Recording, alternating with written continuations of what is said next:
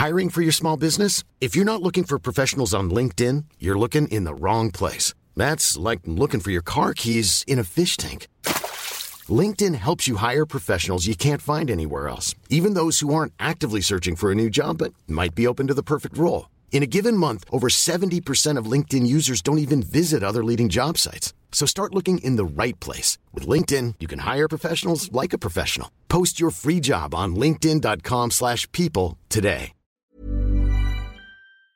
El Pleno de la Suprema Corte de Justicia de la Nación invalidó la reforma del 2017, la Ley Federal de Telecomunicaciones y Radiodifusión, por violaciones en el proceso legislativo. No se metió al fondo pero pues echó para atrás toda la ley. Hemos visto interpretaciones o he visto interpretaciones distintas en medios de comunicación y en redes sociales. Tenemos en la línea telefónica a Irene Levy, ella es presidenta de Observatel AC. Irene, gracias por tomar nuestra llamada. En primer lugar, explícanos qué pasó. He visto interpretaciones eh, radicalmente distintas de eh, las consecuencias de la decisión de la Suprema Corte. Así es, querido Sergio, muy buenos días. Efectivamente, ayer hubo una mezcla y sigue la mezcla de, posturas en torno a esto. Entonces, eh, si me permites, me gustaría, ahora sí vamos a, distinguir entre información y opinión y permíteme dar la información del, del tema. Eh, y ya lo habíamos platicado aquí en el, en el espacio de ustedes, hemos platicado mucho sobre este tema, pero finalmente el carpetazo final fue el día de ayer cuando la Corte eh, resuelve una, un par de acciones de inconstitucionalidad en contra de una reforma de 2017 a la Ley Federal de Telecomunicaciones y Radiodifusión. Hagamos un poco de historia. En 2014 se expide la Ley de Telecomunicaciones y Radiodifusión. En esta ley se establecen una serie de obligaciones a los radiodifusores y derechos a las audiencias. Uno de ellos es la distinción entre opinión e información, el tema de los códigos de ética, defensores de las audiencias, las facultades al instituto para regular y sancionar este tipo de cuestiones, por decir algunos. Eh, vienen algunos juicios porque en el 2016 el instituto, en ejercicio de sus facultades, que efectivamente establecía la ley de 2014, emite unos lineamientos donde ya pone en práctica todo esto que acabo de mencionar y otras cosas. Vienen juicios en contra de estos lineamientos y cuando la Corte está por resolver, justamente en 2017 la Corte está por resolver precisamente con el mismo ponente de ayer, el ministro Alberto Pérez Dayán, y se sabía que lo que iba a, resolver la Corte era a favor del instituto, es decir, para, para, para que permanezcan estos artículos, viene en un fast track desesperado una reforma a esta ley de 2014, y estoy hablando, esto sucede en 2017, viene una reforma para evitar que la Corte resuelva a favor de los lineamientos y de todo esto que acabo de decir. Es de tal manera el fast track que se violenta el procedimiento legislativo que está establecido en el reglamento y, bueno, pues sigue adelante y se admite, se, se aprueban una serie de reformas, lo que le llamamos la contrarreforma del 17, una serie de reformas que, entre otras cuestiones, elimina la obligación de distinguir entre opinión e información y le quita también facultades al instituto para regular y sancionar este tipo de cosas, entre otras situaciones. Vienen amparos que hemos platicado aquí en el espacio, vienen una serie de cosas y finalmente la Corte el día de ayer resuelve las acciones de inconstitucionalidad. ¿Qué pasa? Pues una serie de, de senadores van a la Corte después de este fast track y dicen, oye, hubo violaciones al procedimiento. Yo ni siquiera me enteré y esto se aprobó en menos de 24 horas. Es así como la Corte el día de ayer dice, efectivamente, no entra al fondo, como tú bien dices, Sergio. Efectivamente, dice la Corte, hubo violaciones al procedimiento legislativo y por lo tanto invalido completamente este paquete de reformas de 2017.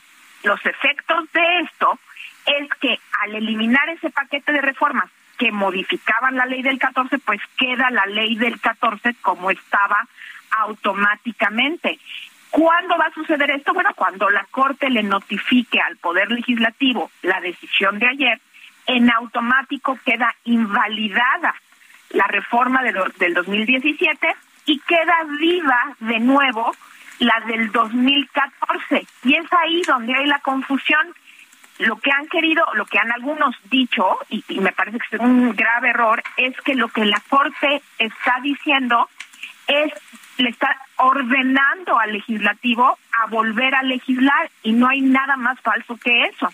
Lo que la Corte está haciendo simple y llanamente es dejar sin efectos el decreto de reformas del 17, lo que tiene como eh, consecuencia automática revivir las disposiciones como estaban, tal cual como estaban, del 2014. No sé si esto queda claro. Sí, Irene, no es que el Congreso deba legislar otra vez, pero si lo quieren hacer, lo van a hacer. Ah, ah pues claro, pueden legislar, claro, como cualquier día, este, Lupita, pueden hacer lo que ellos quieran en sus facultades, desde luego, pero no es que tengan que hacerlo y la Corte no les va a decir nada al respecto. Esos no son los efectos de esta de esta decisión. Sí, ahora aquí hay una preocupación muy muy grande porque hay quien señala que este fallo de la Corte en realidad revive la facultad del Estado para imponer estos, eh, pues digamos, eh, comisarios de la verdad en radio y televisión. ¿Cómo ves tú esto?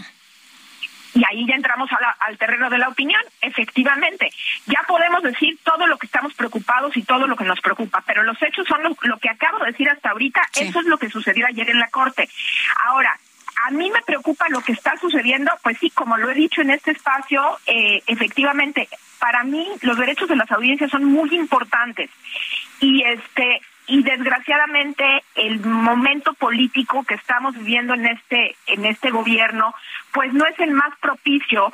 Primero porque tenemos organismos autónomos que recordemos que es el instituto eh, de federal de telecomunicaciones el que tendría estas facultades pues más que de comisarios de la verdad pues sí de revisar que todo esto se cumpla y efectivamente tenemos un instituto muy débil. Hemos platicado que ni siquiera está completamente integrado.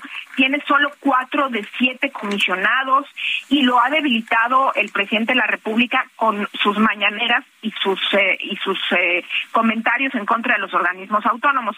Y segundo, porque sí hemos visto y en mi opinión es preocupante este ataque en contra de los medios de comunicación, de los articulistas y de los opinadores todos los días durante las mañaneras del presidente López Obrador.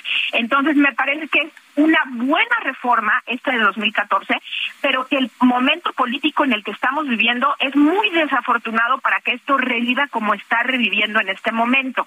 Entonces, sí creo que hay que distinguir ambas cosas, lo que sucedió y las preocupaciones que podríamos llegar a tener al respecto. ¿Necesita el público a un censor interno en los medios de comunicación que lo proteja de las opiniones malvadas de los comunicadores?